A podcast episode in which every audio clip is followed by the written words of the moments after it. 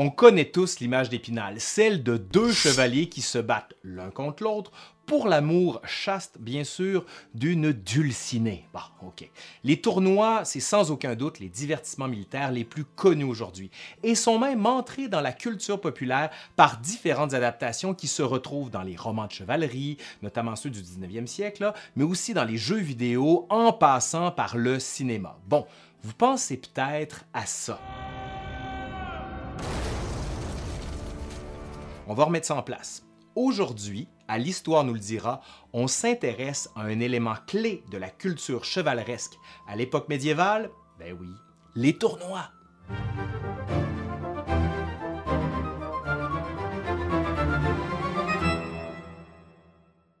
Faut commencer par distinguer les tournois des joutes, parce que ce n'est pas la même chose. Qu'est-ce que c'est que les tournois? Ben, en fait, un tournoi, c'est l'imitation d'une bataille. Les joutes, ben, c'est l'imitation des duels. Qu'est-ce que ça veut dire? Ben, en fait, les tournois, une gang de gars, paf, paf, paf, en gang qui se rentrent dedans, et les joutes, ben, deux personnes qui se font face puis qui essaient de gagner l'un sur l'autre.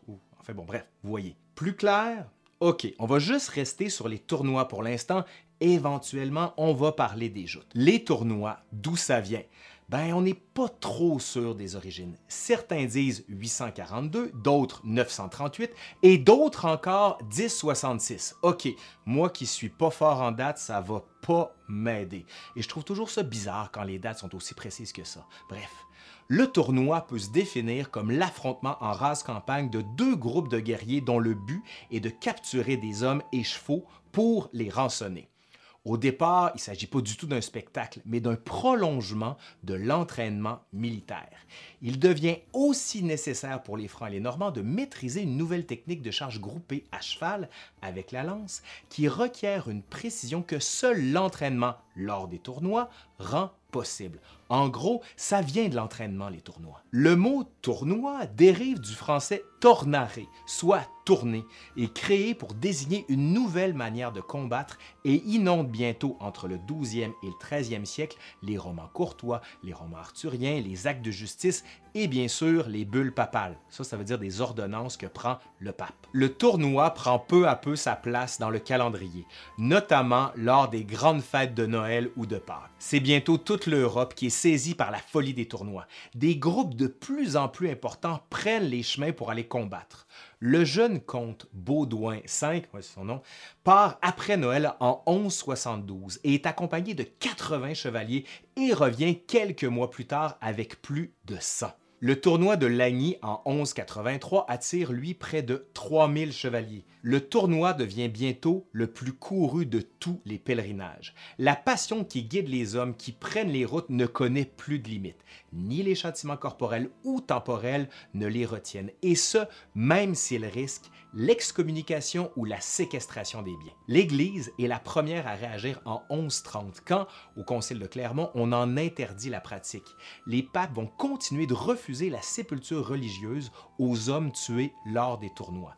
On préférait que ce genre de chevalier-là aille combattre lors des croisades au lieu d'aller se blesser ou de s'entretuer lors des tournois. La réponse des chevaliers, ben, ils s'en comptent, bon, ils s'en foutent grossièrement, hein, parce que pour eux, le plus important, c'est de s'amuser et de se divertir et de s'entraîner un peu aussi. Il y en a même qui vont pousser l'audace jusqu'à se moquer de l'Église, passant sur leurs armures des robes de moine ou rajoutant sur leur casque une mitre pour aller tournoyer. Ben oui, c'est comme ça qu'on dit, hein, je vais tournoyer. Les rois commencent eux aussi à vouloir encadrer ces rassemblements. Ben oui, on craint particulièrement les débordements qu'amènent ces tournois. Les fêtes qui suivent les combats se terminent souvent en beuverie accompagnée de farces grasses, tout et n'importe quoi, et bien sûr de la prostitution. C'est aussi prétexte parfois à de véritables attentats, parce que des chevaliers vont s'acharner sur un seul adversaire, ce que des règles, pour la plupart éventuellement, vont empêcher par la suite. On pense que les croisades vont canaliser les envies de guerre des chevaliers. Ben, il n'en est rien. Bien au contraire, les croisades vont permettre de répandre encore davantage la pratique. Pourquoi? Ben parce que les chevaliers français qui, eux, en sont très friands, vont en organiser lors des croisades. Et bien sûr, tous les autres chevaliers des autres royaumes vont dire Hey, nous aussi on veut le faire. Les tournois sont sur toutes les lèvres, dans tous les royaumes. Richard Cœur de Lion va même jusqu'à lever l'interdiction du tournoi en 1194 afin que ces chevaliers ne soient pas défavorisés par rapport aux Français. D'exercice militaire, le tournoi devient peu à peu un spectacle dont l'organisation doit être fixée avant son déroulement. On aménage ensuite des tribunes afin de permettre au public d'y prendre place. Les chevaliers prennent plaisir à être vus. On admire autant les armures et les armes que la force et la puissance. Cette tribune amène peu à peu un rétrécissement de l'espace de combat. On commence par planter une clôture de pieux située aux deux extrémités et le nom de lys s'impose pour les désigner. Ça vous dit sûrement quelque chose, hein? Parce qu'à Rennes, il y a un endroit qui s'appelle la place des quoi? Des lys. Ben oui. Bientôt, l'espace est totalement clos. Les combats se fixent dans des espaces plus étroits, souvent de forme rectangulaire. On aménage aussi des recesses, c'est-à-dire des aires neutralisées dans lesquelles les participants peuvent se réfugier pour souffler un moment, boire un coup, refaire leur force et éviter d'en prendre plein la gueule. Il existe plusieurs sortes de tournois. Dans tous les cas, il s'agit de l'imitation d'une bataille, hein, comme on a dit au début de la capsule. Mais dans la période la plus ancienne, il s'agit plutôt d'une guerre d'un jour, sans haine bien sûr, mais qui comporte tous les éléments du combat comme des charges, des fuites, des retours offensifs. Et le vaste terrain où se déroule la pratique, ben, c'est propice à ce genre de manœuvre-là. Les techniques de combat se résument par la mêlée dont on distingue difficilement les gagnants. Les armes employées sont les armes de guerre. Les armures de fer rigides ne feront leur apparition que dans la deuxième moitié du 14e siècle. Progressivement, le tournoi devient spectacle et s'apparente de plus en plus à, ben oui, sport. Mais encore faut-il être capable de reconnaître les gens qui sont dans le tournoi. Donc, des chevaliers vont se doter de signes distinctifs. Les blasons des chevaliers sont fièrement portés tandis que d'autres préfèrent jouer dans l'anonymat, changeant de couleur d'un jour à l'autre. Au bouclier orné, qui marque d'ailleurs la naissance des armoiries des chevaliers, s'ajoute bientôt un cimier en cuir bouilli, enrichi, du moins qui est porté sur le homme, qui représente un objet, un animal ou un personnage. Une palette de couleurs diverses se décline dans les lys. Les enseignes rouges, bleues ou blanches tranchent avec des lances peintes en vert, jaune, bleu ou encore noir et avec le roux des chevaux, ben, ça donne véritablement une espèce d'arc-en-ciel hallucinant à voir. Avant même les combats, le tournoi se donne à voir et fait courir une foule nombreuse. Mais pour apprécier le spectacle, il est nécessaire de décrire ce qui est représenté. Ben oui, hein, les fameux commentateurs sportifs. Et au tournoi, ce sont les héros, spécialistes des armoiries qui annoncent l'entrée d'un personnage célèbre, applaudissant avec force, s'improvisant ménestrel ou chantant des vers pour raconter les exploits. Bon, là, il commence à être temps que ça commence, hein, tout ça. Comment ça se passe? Ben, il y a une troupe qui s'avance vers l'autre. Le jeu consiste à se lancer sur l'adversaire pour provoquer ce qu'on appelle sa débandade ou encore sa déconfiture. C'est grâce aux héros qu'on fait apprécier les différentes manœuvres et qui décrit ce qui est en train de se passer tous les coups sont permis. Hein. On suit son inspiration, son désir. Il convient cependant de ne pas se laisser isoler, parce qu'on sait ce que ça fait, hein. À la différence de la guerre, on se bat sans haine, mais la lutte ne se termine pas par des cessions de territoire, mais plutôt par des cessions de monture, ben oui, des chevaux, parce que ça vaut cher, un cheval. Il arrive que des morts surviennent, mais ce n'est pas la règle. On évite de terrasser un adversaire, surtout avec la spectacularisation de la pratique. L'humiliation est plus dure à supporter que la mort. La foule qui assiste au spectacle admire la rudesse des coups, mais peu à peu, les normes se fixent et des attitudes qui s'apparentent à une certaine décence de la part des chevaliers est recherchée. On veut voir la fluidité des mouvements, le maniement adroit du cheval, la manière leste d'éviter un coup ou de s'emparer habilement d'un adversaire un rituel s'instaure que certains auteurs se plaisent à coucher sur le papier, comme René d'Anjou, beau-frère du roi Charles VII, qui en 1480 écrit son traité de la forme et de vie d'un tournoi. Et là, de magnifiques illustrations qui nous permettent de voir ce à quoi ressemblait un tournoi à l'époque. Regardez-en quelques-unes, c'est assez hallucinant. Les rois aiment eux aussi à descendre dans les listes pour se donner en spectacle. Parmi les plus connus, l'empereur germanique Frédéric Barberousse, le roi de France Louis VII et de l'autre côté de la Manche, Henri II, mais c'est Richard Cœur de Lion qui tournoie avec le plus grand plaisir et avec la plus grande violence. Un de ceux qui suit le roi anglais dans ses périples en France a pour nom Guillaume le Maréchal, celui que l'historien Georges Duby a qualifié de meilleur chevalier du monde. Il sillonne l'Europe pour participer au tournoi en proposant ses services au plus offrant, n'hésitant pas à négocier entre les différentes parties, par exemple entre le comte de Flandre, le duc de Bourgogne ou Jacques d'Avesnes, pour faire monter les enchaînes. Ben oui, une espèce d'agent libre du tournoi. De 1175 à 1190, Guillaume aurait participé à 16 tournois. Lors d'un tournoi, il aurait capturé 10 adversaires et 12 chevaux en une seule journée, affirmant sur son lit de mort avoir défait plus de 500 chevaliers au cours de sa carrière. On voit apparaître le modèle du chevalier errant, un peu à la manière de Lancelot du Lac. Ulrich von Liechtenstein incarne mieux que quiconque cette figure, lui dont le parcours est décrit dans une autobiographie romancée qui attribue un nom arthurien à ceux qui réussissent à briser contre lui trois lances sans en être désarçonnés.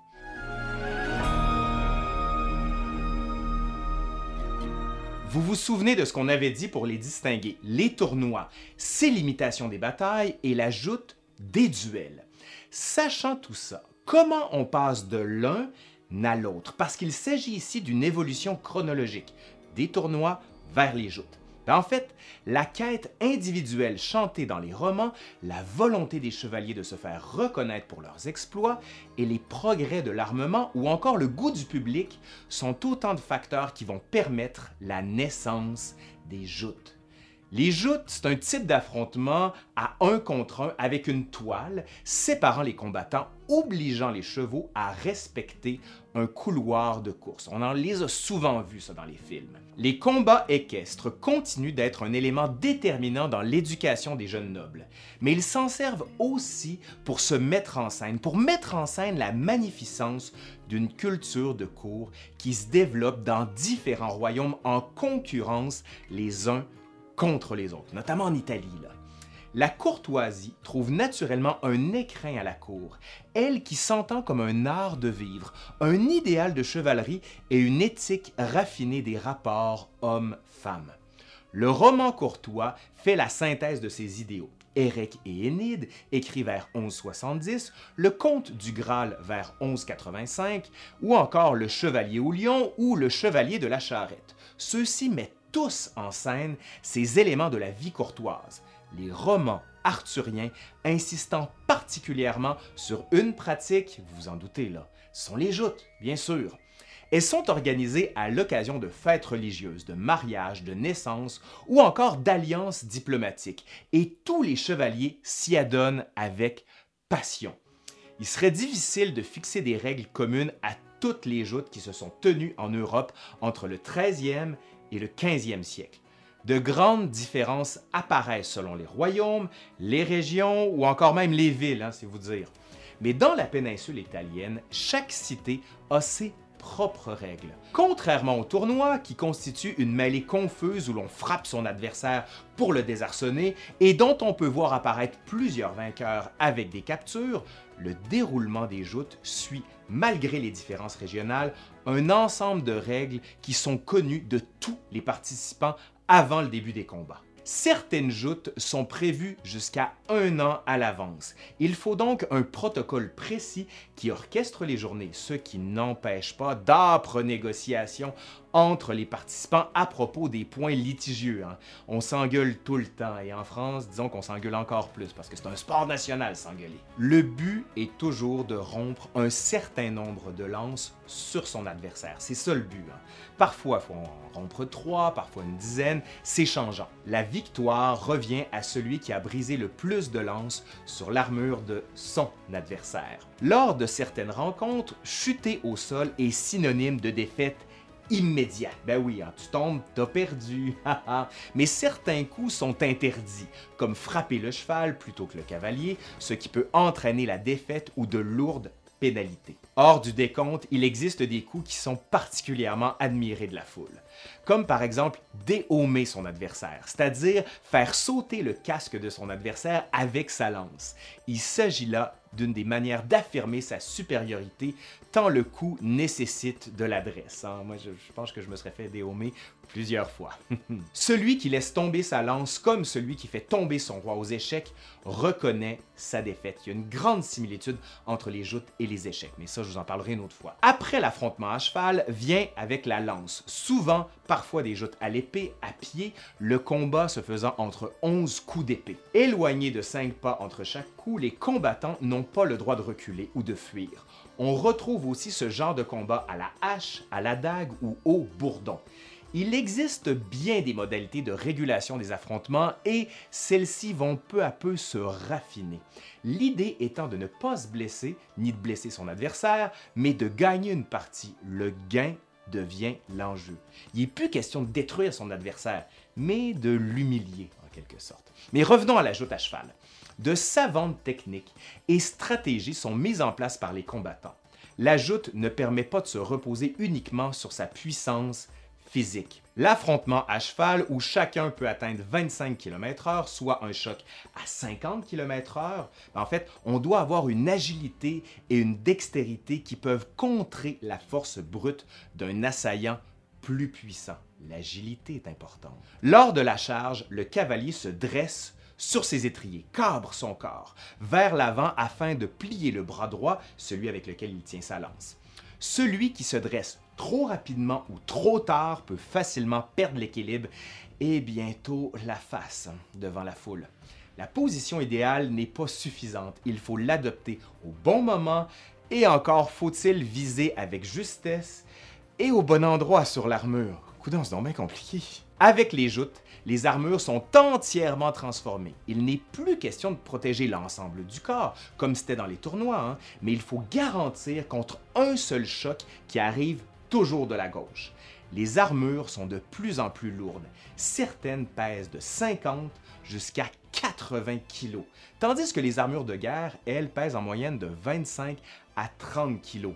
Pas mal plus lourd, hein, une armure de joute? En plus du poids, il faut tenir son équilibre avec cette armure épaisse et dissymétrique, c'est-à-dire qu'il y a un côté qui est pas mal plus lourd que l'autre, donc essayez de tenir votre équilibre avec ça. Le chevalier perd en mobilité ce qu'il gagne en protection, à laquelle il faut bientôt ajouter, donc à l'armure, il faut ajouter un rétrécissement de la vision, parce que le home va perdre ses larges ouvertures. On masque le visage par une plaque de blindage unie, pour surtout défendre la joue gauche. Certaines armures trop lourdes, mal aérées, posent de sérieux problèmes. Les chevaliers sont pris de malaise et respire difficilement, surtout pendant les mois chauds d'été. Avec les changements apportés, les assaillants visent naturellement les jointures, dont on peine cependant à trouver les failles avec le renforcement systématique au cours du 14e siècle. Pour les lances, elles donnent le nom au type de joute, selon lesquelles elles soient dites à plaisance ou à outrance. Ça vous dit quelque chose en outrance, c'est rentré dans le langage courant. Dans le premier cas, à Plaisance, il s'agit d'une lance équipée d'un rocher, une espèce de calotte terminée par trois protubérances que l'on place à l'extrémité de la lance, tandis que celle dite à outrance, ben, on va placer des armes de guerre non émoussées, c'est-à-dire des armes dangereuses qui coupent, qui tranchent, qui tuent. Certains aiment à annoncer des joutes à outrance, la fébrilité de la foule étant encore plus palpable. Oh oh, à outrance! Le public attend et craint à la fois une blessure funeste. Hein. Les décès accidentels, cependant, sont beaucoup moins fréquents que dans les tournois. La pratique étant de plus en plus encadrée, il s'agit plus d'un spectacle que d'un duel. La popularité de la pratique amène bientôt d'autres milieux sociaux à s'intéresser aux joutes avec la naissance d'une culture urbaine largement répandue en Europe, ben, la bourgeoisie veut s'approprier les manifestations de la puissance nobiliaire. C'est-à-dire que les bourgeois veulent faire comme les nobles et veulent tout faire, hein, même leur jeu à eux. Les joutes bourgeoises se développent remarquablement en Flandre. De 1300 à 1488, on en compte 91 à Bruges et 77 à Lille, les deux villes les plus férues les bourgeois de Lille célèbrent les joutes de l'épinette de 1283 à 1483. 200 ans de joute quand même. Hein. Des jouteurs professionnels vont se promener de ville en ville pour ramasser du butin et aussi offrir aux administrations municipales la gloire d'accueillir un spécialiste de la pratique, des agents libres hein, du tournoi et de la joute si vous préférez. Les villes y voient une manière d'affirmer leur autonomie par rapport aux splendeurs des fêtes qu'elles offrent. Mais si les nobles sont parfois conviés, pas question de jouter avec des inférieurs. Hein? Non, les pauvres, on vous regarde, mais on joue pas avec vous. Les joutes et les tournois vont se poursuivre à l'époque de la Renaissance, mais on va peu à peu voir ces pratiques se transformer. On avance souvent la date de 1559 pour expliquer le déclin de la pratique. Bien que ça ne constitue pas l'arrêt complet des joutes, la date frappe les imaginaires et provoque une prise de conscience qui accélère les transformations durables dans les jeux physiques. Vous voulez savoir ce qui s'est passé? Allez, c'est parti. Nous sommes le 10 juillet 1559 à Paris. Le roi Henri II, fils et successeur de François Ier, organise un tournoi pour célébrer deux mariages, celui de sa sœur et de sa fille, qui font suite au traité de Cateau-Cambrésis signé en avril de la même année. On dresse alors des gradins et libère l'espace pour les jouteurs sur la rue Saint-Antoine, à Paris donc, devant l'hôtel des Tournelles, résidence royale. À la fin de la journée où se sont déjà opposés plusieurs jouteurs, Henri, le roi, entre en scène. Celui qui lui fait face a pour nom Gabriel de Lorgue, comte de Montgomery. Les deux assaillants, bien protégés par leurs armures, partent à vive allure. La première passe ne donne rien. On se replace, Montgomery se lève sur sa selle et cabre son corps tandis qu'Henri, déséquilibré, n'arrive pas à bien tenir sa lance. La reine Catherine de Médicis, superstitieuse, avait demandé au roi de ne pas jouter. Mais ce dernier, balayant du revers de la main le conseil de sa femme, en fait parce qu'il voulait impressionner sa maîtresse, Diane de Poitiers, hein? l'amant puissant qu'il était, voulait montrer sa puissance justement. Bon allez, on revient. Les jouteurs se rapprochent rapidement l'un de l'autre. Henri II reçoit la lance de Montgomery sur le home, désarçonnant le roi. La foule a toutefois entendu un craquement. Bien vite, on s'aperçoit que la lance brisée, restée fichée dans le casque, est allée se loger dans la visière du roi, perforant l'œil, voire plus encore. On s'exclame, on crie, on maudit le ciel. Montgomery, apeuré, demeure interdit. Aurait-il commis un régicide involontaire, on se lance au secours du roi et on s'empresse de l'amener loin de la foule. Une fois lité, on fait venir auprès de lui une armée de médecins, parmi lesquels on compte deux des esprits les plus brillants de l'époque, le chirurgien Ambroise Paré et le médecin André Vézal. Aucun des médecins ne veut tenter une fausse manœuvre et tuer le roi involontairement. Paré demande alors à s'exercer sur des têtes de condamnés à mort fraîchement décapités, hein, parce que de toute façon, ils sont morts. Pendant ce temps, le roi reçoit Montgomery et l'absout de son coup de lance, ce qui n'empêche pas ce dernier de s'exiler dans ses terres en Normandie. Hein. Montgomery a comme peur, avec raison.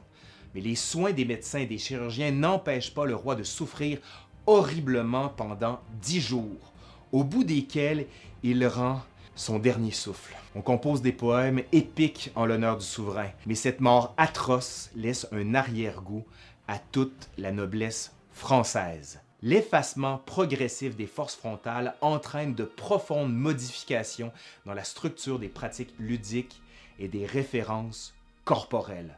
Après la mort d'Henri II, on continue de jouer malgré tout, un peu partout en Europe. Mais le cœur y est moins, hein, la tête aussi. Il s'agit de plus en plus d'un divertissement des temps anciens. Quand Henri IV, en 1605, interdit les joutes à la suite d'un autre accident, ben oui, celui-là de François de Bassompierre, il s'agit d'une décision qui traduit un lent mouvement de désincarnation de la joute et du tournoi pour la noblesse française.